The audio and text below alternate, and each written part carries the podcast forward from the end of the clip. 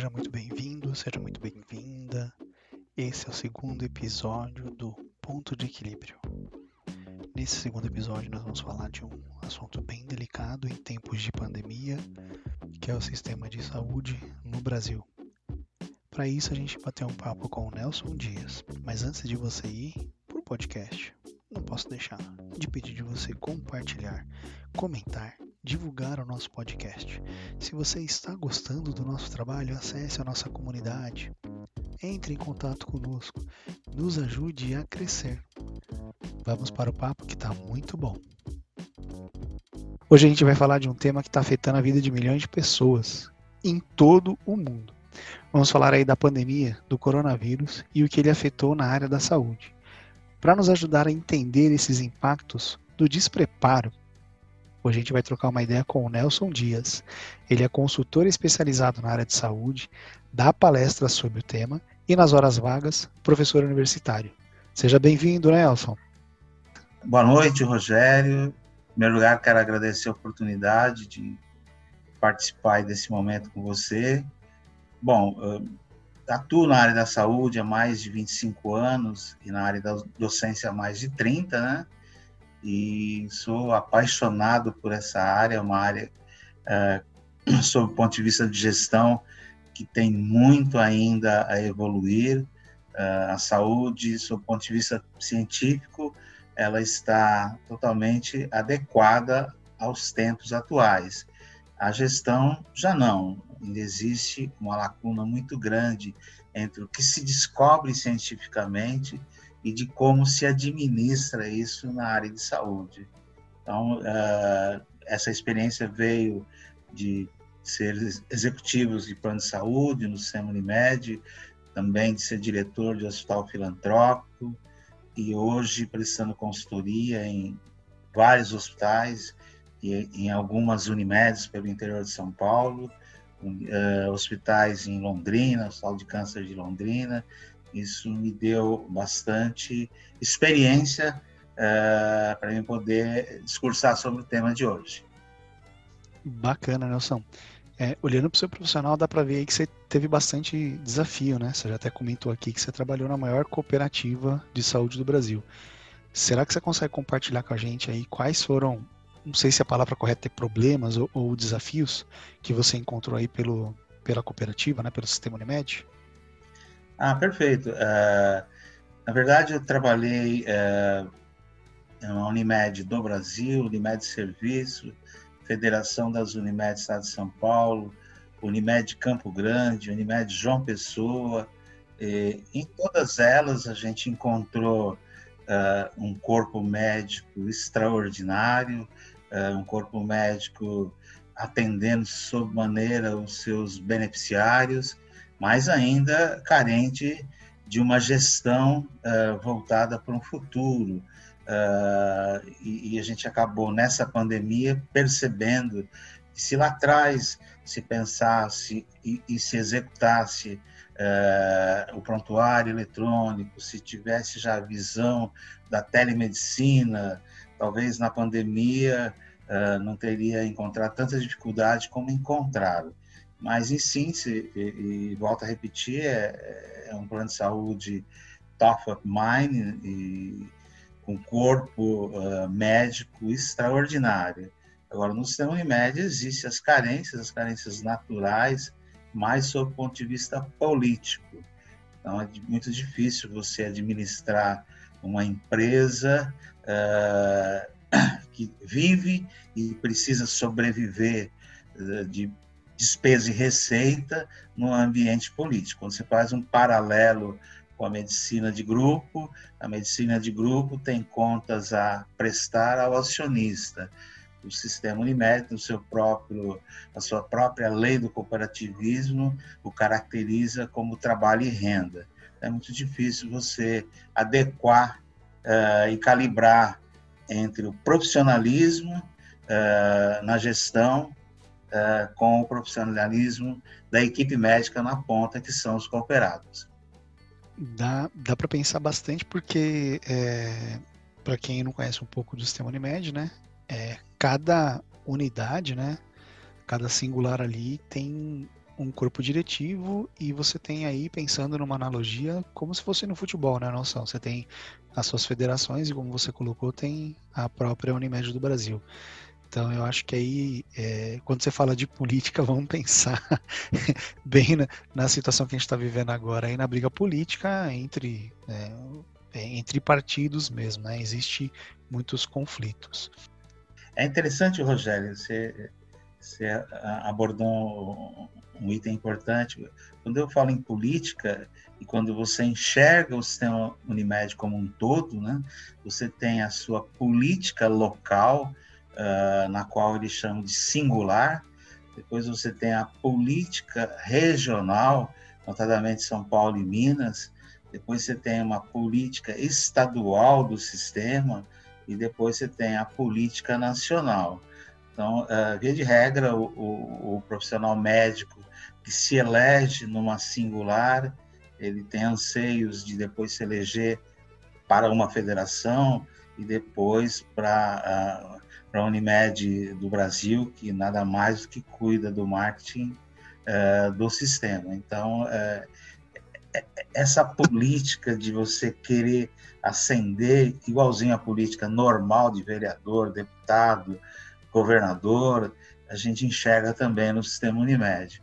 E isso, uh, apesar de, de, ter uma capilaridade no Brasil todo, ele se torna um problema. Existe até um, um artigo escrito pelo Dr. Eudes, à época, que dizia uma empresa de 129 mil donos com 129 mil problemas, né? Então, é interessante, mas eu não deixo de, mais uma vez, enaltecer o sistema da qual eu trabalhei por quase 20 anos. Fazendo uma analogia, você comentou que é, trabalhou também no, no hospital filantrópico. É, qual, quais são as diferenças, né, comparado aí com, com o sistema? A gente sabe que é, é você acabou de colocar, né? Você tem é, a brincadeira de um cachorro com dois donos, né? Ou você dá muita comida, você deixa o bicho gordo, ou você mata o bicho de fome.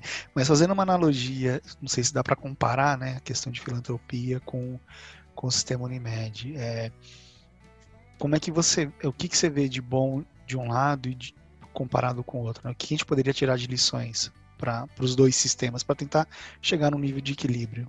Uh, uh, quando você fala da, da saúde suplementar, né, a saúde suplementar é, ela, ela, é, ela é abarcada pelas medicinas de grupos, né, uh, pela, pelas empresas de autogestão, uma Metros é uma autogestão, uma medicina de grupo a gente pode dar como exemplo a Mil, a Vida, depois você vem é, também pela a parte de filantropia. Filantropia, hoje você tem é, dois grandes exemplos de hospitais filantrópicos extremamente top, que é o Einstein e, e o Civibanês.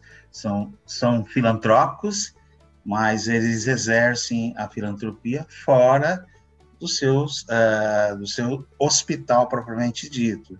Eles atendem um 10% de filantropia no, no Einstein ou no Sírio, e ele administra um hospital público fazendo uh, esse trabalho filantrópico.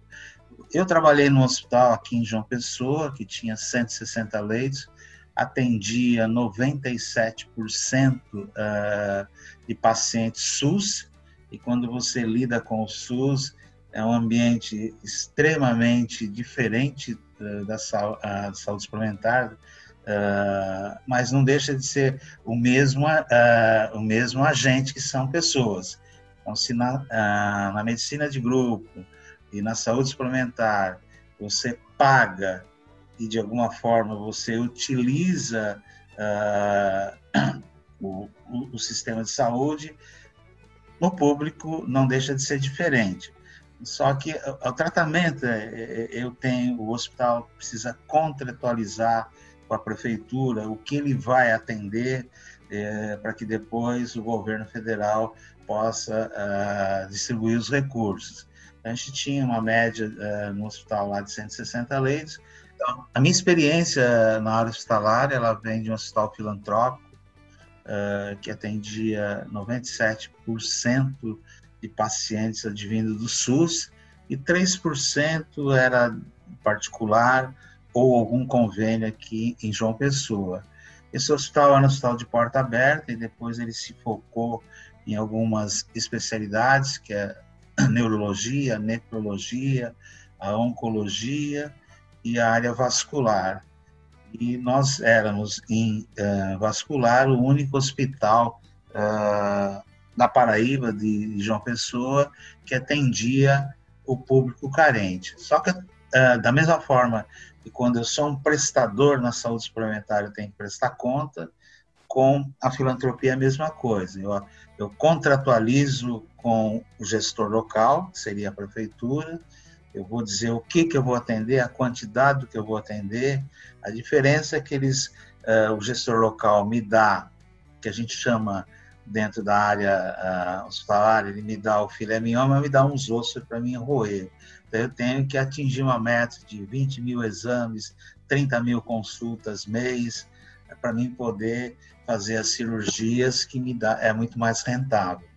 Então a diferença basicamente é essa. Eu tenho um gestor público que eu tenho que prestar conta. Quando eu penso na saúde suplementar, eu sou um prestador, seja no hospital, seja numa clínica ou num consultório, e também tem que entregar e prestar conta à, à operadora da qual eu sou credenciado e no caso Unimed sendo um cooperado. Essas são as diferenças uh, dos dois ambientes. Agora, a filantropia ela é extremamente saudável à população.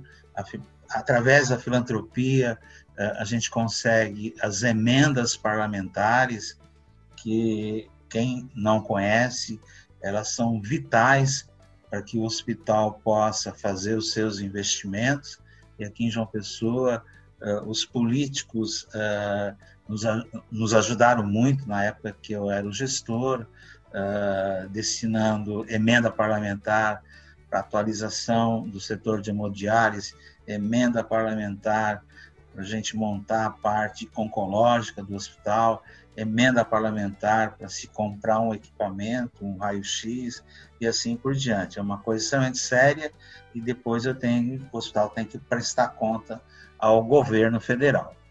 A, a, a diferença entre a, a, saúde suplementar, onde ela se mantém uh, por um pagamento, uh, seja empresarial ou seja particular, individual, uh, de uma população, ao passo que na filantropia eu simplesmente vou contratualizar com o governo federal o que eu posso atender naquela região da qual o hospital ou a entidade filantrópica está sediada.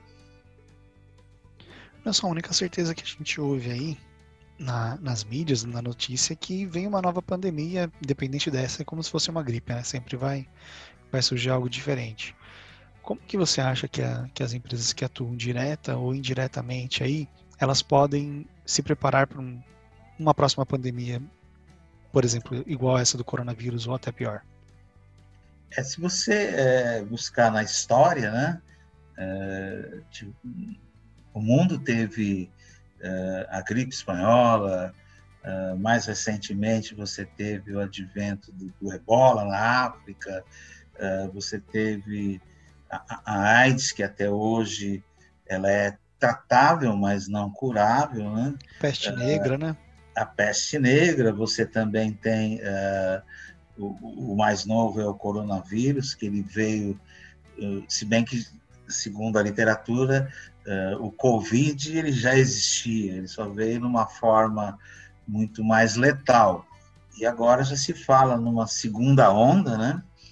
E como toda doença é desconhecida, eu penso que a única forma das empresas se prepararem é você ter uh, as suas estruturas uh, preparadas para um evento. Você não sabe o que vem, como é que trata. Você pega o exemplo do Covid, uh, se lá em janeiro, lá em dezembro, quando já se falava na Europa, o Brasil já tivesse preparado, já, olha, tem que usar máscara, não ficar em casa como a, a pregar um monte de monte de pessoas, políticos, artistas, e a gente não condena, não, era falta de conhecimento.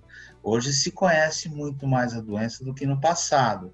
Uh, hoje, uma pessoa que é acometida do Covid, ela tem muito mais chance de se curar do que lá em março, do que em abril, do que uh, no início da pandemia, que não se sabia como curar.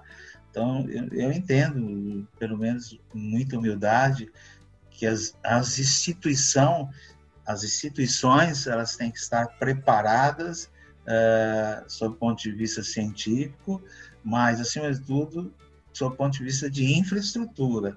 Você vê que o grande problema do Covid foi você não ter uma infraestrutura apropriada, com ventiladores, mas quem ia saber que essa doença você iria usar o ventilador.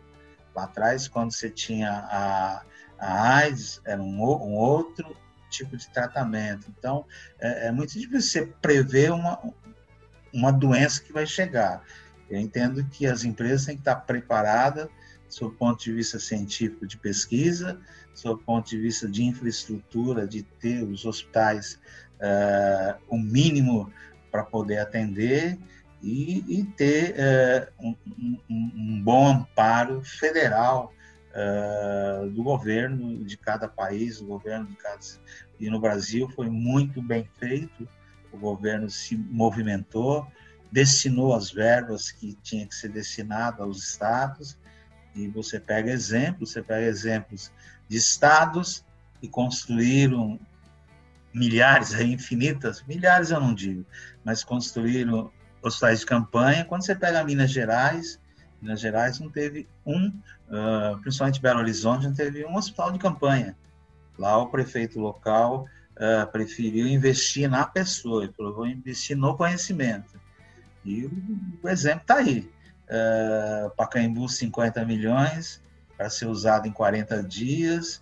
Uh, você pega o, o, o Ibirapuera, você pega o Ayambi, gastaram-se milhões e nenhum legado será deixado à população, pelo menos de São Paulo. Né? Então, é difícil você dizer o que, o que, que a empresa tem que ter. Eu acho que as empresas da área de saúde, quando você pensa em suplementar, você vai pensar ah, em operadoras. Ela, basicamente, ela, ela vai proporcionar um atendimento na sua rede. E essa rede tem que estar preparada então, e isso é um ponto científico, você está mais ligado às academias, mais ligado às universidades, então é difícil você dizer o que, que, que se prevê, pelo menos eu entendo assim. Então, uh, sob o ponto de vista científico, pesquisa, e sob o ponto de vista de gestão e infraestrutura. Acho que você falou dois pontos importantes, né? A gente com na parte pública está bem deficitária, não é de hoje. Acho que já vem sendo lapidado aí desde sempre, né? que, o, que, o, que o SUS está sendo sucateado. Eu lembro de menininha que tinha que ir no posto tomar é, vacina, tudo, essas coisas, não tinha, demorava, tinha que fazer agendamento e era um martírio isso já há uns 30, 40 anos atrás. É, mas mudando um pouco ali, né? É, mas só, Rogério, só, só uh, evoluindo um pouquinho, de toda tragédia, a gente tem, tem que ser otimista, né? É, o Covid também ajudou. Hoje os hospitais receberam insumos, eles estão, o SUS está mais preparado do que antes. Então, pô, mas 200 mil, 160 mil pessoas morreram. É inevitável, mas pelo menos uh, hoje ele sai fortalecido, o SUS. Tanto é verdade que há 15 dias atrás, surgiu a notícia que iam privatizar o SUS, o mundo gritou, né? E eu posso dizer que eu estudei uh, uh, no meu título de mestre a saúde americana, a inglesa e a brasileira. E quando você vai na literatura, o SUS é um dos sistemas melhores do mundo. Só é mal gerenciado com, com todos os defeitos, né? Dá para ver Sim. muito claro. O pessoal, é, eu vejo muitos palestrantes colocando que você chama uma ambulância aqui, o SAMU vem, te atende, te leva para o SUS.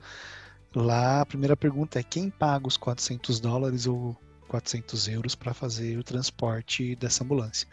Então, uma consulta, uma penicilina que você pega de graça, uma camisinha que você pega de graça aqui no posto, os caras cobram, cobram até a vírgula do pensamento, mais os impostos federais que você tem por estado, né? É, mas não são, olhando aqui, né, dá para ver que você tem uma boa visão, uma boa bagagem nessa área de saúde e acredito que é, o pessoal é mais do mesmo, né? Acho que é, é balela. Mas, bom, se a gente pudesse jogar na Mega Sena aqui e pensar projetando daqui a dois anos, quais seriam suas crenças ou visões de como vai estar essa área da saúde, né? Dado todo esse retrospecto e essas lições aprendidas que a gente teve até agora do Covid. Como que você vê essa projeção? A pandemia, na verdade, ela quebrou alguns paradigmas, né? Uh, o paradigma da telemedicina, o, o, o, o paradigma uh, da estrutura hospitalar decadente, uh, e ela não vai ter retrocesso. Que eu imagino, uh, isso já acontece, pelo menos uh, em outros países, de você ter um atendimento, a área de saúde ter um atendimento e precisa ser focado maciçamente na base, no atendimento, que nem quando você compra um seguro de carro, você paga, mas protege o seu carro de todas as formas para ele não bater, e senão você vai ter, por mais que o seguro pague, você vai ter um carro avariado. Na saúde, não. Quando você compra um plano de saúde, primeira coisa, você vai lá, eu quero fazer todos os exames, todo um check-up, e ninguém, as empresas não suportam, porque as empresas, ela, em vez de cuidar uh, da saúde, ela está cuidando da doença. É, da prevenção, né? Isso, quando as, notadamente a, a saúde suplementar focar no, no, tratamento da saúde e não da doença, uh, os investimentos virão, né? e, e, daqui dois anos eu tenho certeza absoluta que você vai ter todo um processo eletrônico por trás disso. Uh, eu lembro que meu, meu, meu sobrinho passou dois anos na Inglaterra estudando. Ele conta isso há 10 anos atrás. Ele passou mal, ligou. Quando ligou para o atendimento local, no telefone já fizeram um questionário inteligente e quando chegou o atendimento no lugar que eles estavam, já, já sabia o que ia prescrever. Então, hoje, isso vai acontecer, já está acontecendo, as empresas de tecnologia se antenaram para isso, uh, você desenvolver formas inteligentes de você se relacionar com o paciente, numa marcação de consulta, você já tem um questionário que cruze uh, resultado e te dá uma prévia. Então, a, a, a medicina do ponto de vista de gestão, nunca eu vou falar aqui do ponto de vista uh, uh, médico, né? mesmo porque eu não sou, mas do ponto de vista de gestão, com a ajuda uh, do corpo clínico, será desenvolvido, já está sendo desenvolvido, já é realidade em algumas empresas. Você tem empresas no, na área hospitalar que já cruza dados, você tem os softwares de consultório já cruzando dados. Então, sob o ponto de vista daqui dois anos, sob o ponto de vista tecnológico, a saúde, na minha opinião, vai facilitar muito a vida uh, de quem pode pagar e de quem não pode pagar. Então, hoje, se se deslocar numa UBS, numa UPA, uh, é custoso, é, é difícil você ter o acesso. Agora, não vai demorar muito de você ter a possibilidade de você ter uma pré-consulta, Hoje a enfermagem, o conselho já está enxergando o enfermeiro como uma pessoa que possa fazer um, uma triagem. Então, daqui dois anos eu tenho certeza que a gente vai estar muito mais atendido do que hoje. espero que esses profissionais também sejam cada vez mais valorizados. Né? Eles que estão na linha de frente e, dado o atual cenário, são os que mais sofrem aí com coronavírus na linha de frente. Ó, oh, Rogério, eu, você falou uma coisa importante que a gente não comentou. Uh, a área de saúde, uh, quando você fala do profissional médico, Ele, ele não tem um, é, muitas especialidades, não são rentáveis. Agora, quando você vai para a área de técnico, de enfermagem, da, da, do pessoal de apoio, eles são extremamente mal pagos. Eu te dou exemplo aqui, na Paraíba, um técnico de enfermagem, trabalhando 12 por 36, ganha salário mínimo, R$ 1.100 e poucos reais. E diferente de outras praças, de outros. Aqui não se tem o, o, o, o ticket, alimentação, refeição, convênio, você tem basicamente o seu salário. Então, é, você ganha R$ 1.100 para você medicar, para você fazer acesso. Normalmente, quem faz esse, o, essa linha acaba sendo técnica, não enfermeira e não médico. Então, você faz o acesso, colhe sangue, uh, você trata uh, o doente, você dá banho no cara que faleceu, você enrola o cara e ganha R$ 1.100. R$ 1.100. Eu tenho amigos aqui que trabalham em três empregos. Eles conseguem, não sei como, trabalhar 36 horas. Lógico que tem uh, o descanso natural, mas você ficar 36 horas, sai do hospital, vai para o outro, vai para o outro, e para ganhar aí 2.200, 2.300, para ter no final do, ano, do mês essa renda. É, jovem, valorize seu trabalho, valorize quem te atende. É verdade. Nelson, normalmente aqui no podcast eu tenho um, uma comparação né, da jornada pessoal com algum desenho antigo. Não estou te chamando de velho, tá? Mas pelo que eu percebi aqui, a sua vida está parecendo um Johnny Quest. Passou por tantas aventuras e desafios. Ice Cream Gems apresenta com Johnny Quest. Dr. Benton Quest. Realmente, realmente. É, é, meu início, eu comecei a trabalhar com registro em carteira aos 13 anos. A época a lei permitia, uh, e passei por todo o processo normal de office boy, depois fui para vários segmentos. Uh, entrei na área tecnológica em 76, uh, descarbonando listagem à época que você não tinha a tecnologia de hoje. E quando chegou em 2011, eu sentei e falei, não, não posso mais ser um executivo de tecnologia chegando aos 60, aos 55 anos. Então eu vou mudar, eu vou buscar a área de gestão. E graças a Deus fui muito bem, é, muito bem resolvido. Saí da, do Tecnicês, que a época de, de dor de cabeça com projeto, com sistema, e fui cuidar uh, de processo, e fui cuidar de projetos e de pessoas. E Deus me foi muito generoso comigo. Eu estou com 63 anos, extremamente motivado, aguardando o hospital que está sendo concluído para a gente administrar esse hospital aqui em João Pessoa. Uh, meus filhos falam, pai, para, chegou a hora de você descansar.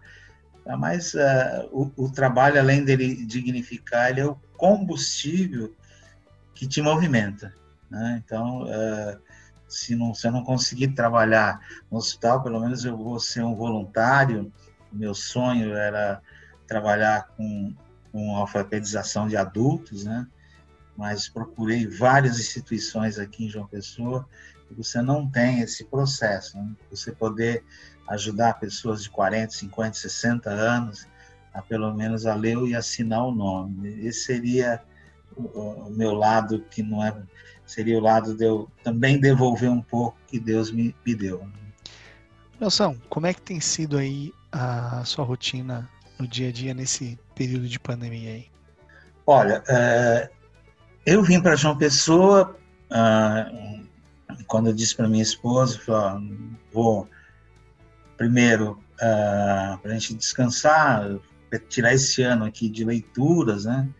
Eu Achei que você fosse vários... vender água de coco na praia, pô. Não, rapaz. não, eu, eu, nessa pandemia, a gente praticamente não foi à praia. A gente está indo agora, né? Ainda agora, mas Uh, a gente vai, fica um pouco, caminha pela, pela areia, mas eu tirei esse tempo da pandemia para ler, né? Então, eu li três livros, né? Uh, sugiro que você leia. Um, um deles chama Obrigado pelo Atraso. É um livro que fala das grandes transformações tecnológicas que ocorreram a partir de 2007. Uh, depois você tem uh, o outro livro que, oh meu Deus, tem mais dois livros. Eu li, reli O Mundo é Plano. Esse livro é maravilhoso, chama O Paradoxo da Prosperidade. A pandemia foi isso que eu fiz, né? É, para mim poder ocupar o tempo, né, Rogério? Pensa você tá, acordava de manhã, abre a janela, você vê o mar, mas você não pode ir, tava tudo fechado. Então a gente ficou lendo, lendo, uh, assistindo. Eu adoro ver os programas de reforma de casa, né? Acabei fazendo um monte de coisa, então isso foi minha, minha pandemia, né? e qual que foi o maior desafio na sua vida, Nelson? Que te motivou a mudar? Você fala assim, putz, esse cara, esse negócio mexeu comigo, eu preciso mudar. Até os 27 anos, Rogério, o que eu queria era jogar bola, conquistar a namorada, vou falar de um jeito mais é, jogar bola, conquistar namorado, assisti todos os jogos do Santos e trabalhava como operador, eu e um amigo. Aí teve uma promoção, eu estava lá quatro anos é, como operador e esse rapaz estava seis meses. E aí ele foi promovido, eu não. fui falar com o gerente, né? E ele falou: Olha, você é meu amigo, eu quero dizer um monte de coisa, você senta aí, você está preparado para ouvir? Nelson, aqui na empresa você é tido como o cara que arruma o campeonato da empresa, é o cara que prepara as festas, os churrascos, né? É, mas você não é visto como uma pessoa que estuda, que pesquisa. Aí, Rogério, isso é verdade mesmo. Eu sentei na Praça Pôr do Sol e me perguntei, porra, o que, que, eu, que eu quero ser, né, cara? Aí Falei, vou mudar.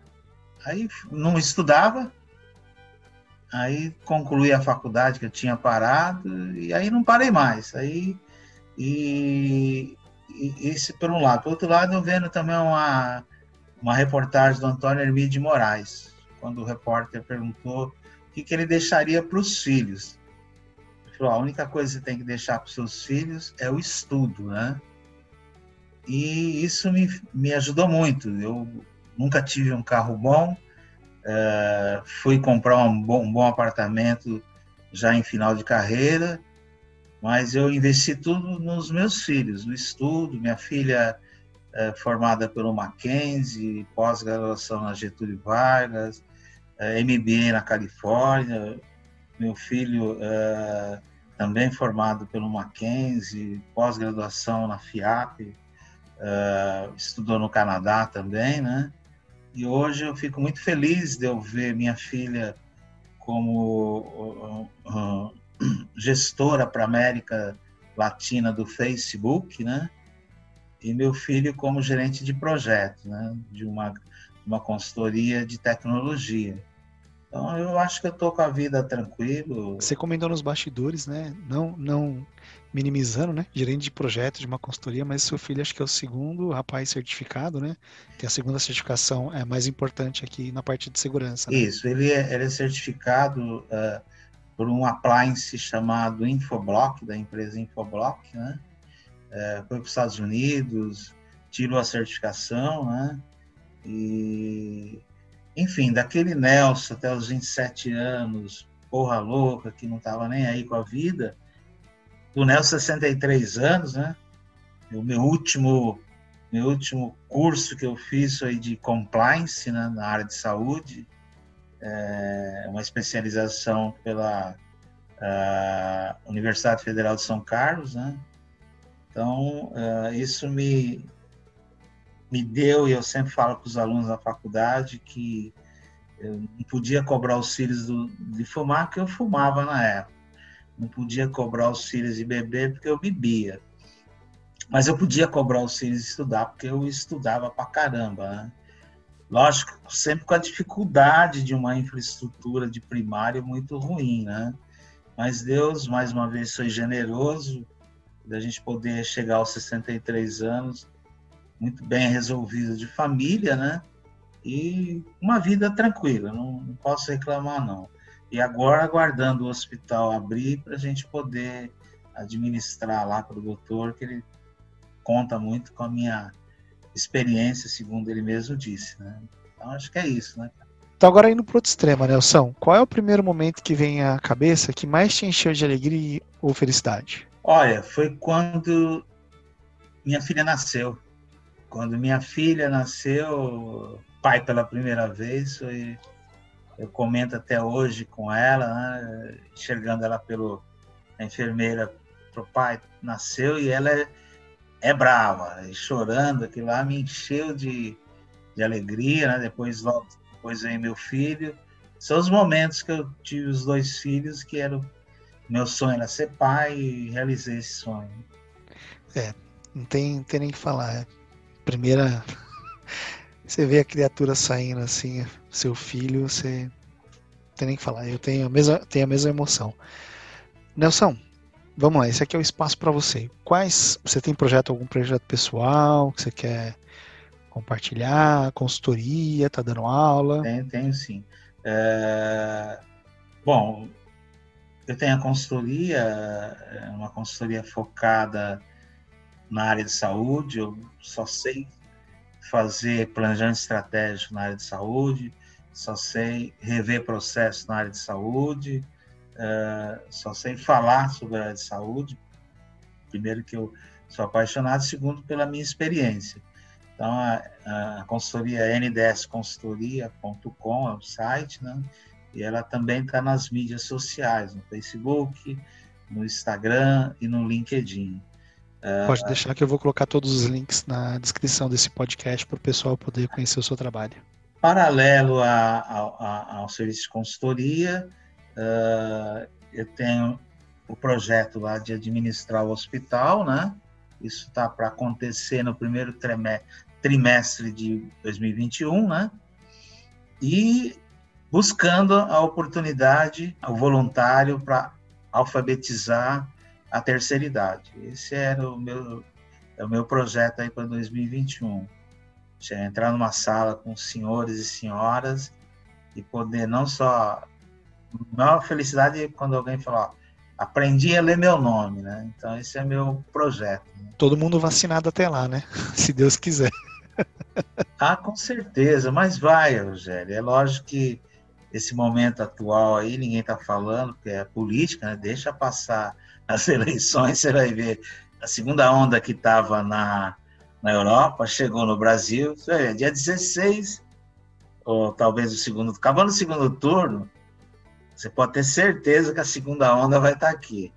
Aí, é, uma marolinha está só esperando passar é, o período para ser anunciado. Agora está todo mundo, até outro dia eu postei um negócio, uh, outro dia eu fui no shopping, eu agora lembrei, peguei um sorvete, daí a moça falou, você não pode andar com sorvete aqui que você vai estar sem máscara. Você só pode comer lá no, na praça de alimentação. Então, o Covid na praça de alimentação não pega. Agora, no shopping, ele pega. Ele não pega no metrô, não pega no ônibus, mas ele pega. Ele respeita a sinalização de proibido Covid, Isso, ele né? pega na igreja, ele pega, então é. Mas tem que conviver, pedir a Deus e tocar a vida, né? Nelson, a gente tem aqui um, dois quadros, né? O primeiro é o Como é que você faz aí para extravasar, relaxar? Tem um momento só seu, apesar de você estar tá aí em João Pessoa, né? Olhando a praia, dando uma caminhada, né? É, mas, mas o que, que você faz para ter um momento só seu? Que você fica mais tranquilo, sem, sem nenhuma preocupação? Olha, é, eu gosto de ler e de caminhar. Então, de manhã, aqui o sol, 5 horas da manhã já está sol, né? E por incrível que pareça, a gente acorda nesse horário, aí você vai até a praia, que é perto daqui do apartamento, aí caminha, vem aquele barulho, movimenta a água, ali você relaxa bem, né? E depois você lê, né? é, a leitura me possibilita muitas vezes, e ela é importante na minha atividade, quando você vai conversar com as pessoas, e você fazer links, né? E o livro te possibilita isso. Da parte aqui do Põe na Balança são indicações que você traz para o pessoal. Você já citou alguns livros, né? Obrigado pelo atraso, O Mundo é Plano, entre Sim. outros que eu também vou colocar na descrição do podcast, mas você tem mais alguma, alguma indicação para o pessoal? Assim, aqui é sem espaço né, para o pessoal julgar. Então, a gente conversou com o Eric, né, que foi o, primeiro entrevistado que, que, abriu essa série de podcast do Ponto de Equilíbrio. Ele trabalha, para você ter uma noção, como gerente de RH, com N facetas, mas é um cara que gosta de heavy metal, som pesado, com um filme de Alfred Hitchcock. Então, você fala, cara, o cara para cuidar de pessoas tem, tem uma visão desse jeito. Da mesma forma, eu conversei com, com, com o Gabriel, né, isso aqui já é um spoiler do próximo episódio, ele gosta, ele faz um trabalho voluntário. Então, assim, é, o que mais que você indica aqui para o pessoal? É, eu gosto de ir na igreja, cara. Então lá eu me sinto bem, eu ajoelho no, no momento, agradeço, né? Sempre estou agradecendo, nunca pedindo, né? É, Deus já me, me ajudou tanto que eu não preciso mais pedir, só agradecer, né? E são os momentos de, de que eu extravaso. A igreja ela serve para mim como um bálsamo, né? É, o caminhar na praia como reflexão, né? E a caminhada é para desopilar, né? Esses três, esses três, essas três coisas aí, se o pessoal talvez não possa andar, não possa ter praia próximo de quem está ouvindo, né? Mas pelo menos uh, se você caminhar e caminhar à toa, né? Vou andar e vou pensar aí o que eu fiz ontem, o que eu vou fazer amanhã, e o que eu já fiz, né? É uma reflexão lá na caminhada, é gostoso isso, eu gosto demais. Acho que é uma das atividades mais democráticas, né? Você só pôr um sapato, um, não precisa estar a rigor nem nada, qualquer coisa e dar uma, uma caminhada para. É, aqui do lado do apartamento tem um parque linear, né? Então, quando eu não vou na praia, eu ando aqui no parque, ando com a cachorrinha, aí fico observando, isso relaxa pra caramba. Bom, Nelson, o papo tá chegando ao fim. Hum. Muito obrigado pelo seu tempo. Obrigado por compartilhar sua história com o pessoal, sua visão. Acho que quem não tinha pelo menos aí uma, uma visão mais aprofundada na área da saúde, já consegue pelo menos entender um pouco mais do que, que é um sistema de cooperativismo, de uma parte de um sistema é, filantrópico e da parte Sim. também é, regulatória, né? Que é da parte, como você colocou, dos planos que visam lucro para os seus sócios, né, e associados, né? Então, obrigado aí, Nelson, mais uma vez aí pelo seu tempo. Corte rápido. Mas você é uma pessoa que eu admiro pelo lado humano, né? Caráter, como pessoa e como profissional não tem nem que falar. Não tem que falar. Eu vou lembrar do primeiro dia, isso aqui, isso aqui é minha menina, é meu menino. Isso aqui é meu, meu filho, meu filho. Olhando uma telinha lá que eu falei, caralho, esse cara é doido, cara. Durante a revisão aí de todo o podcast, durante a edição, é, vale ressaltar que a Unimed do Brasil ela administra a marca e todo o marketing nacional. E nós também optamos em não cortar os palavrões que foram citados durante a entrevista, porque isso é uma forma de censura e nós somos contra todo e qualquer tipo de censura. Mais uma vez eu peço que você curta, compartilhe e divulgue e nos ajude a fazer o ponto de equilíbrio a crescer. Até a próxima!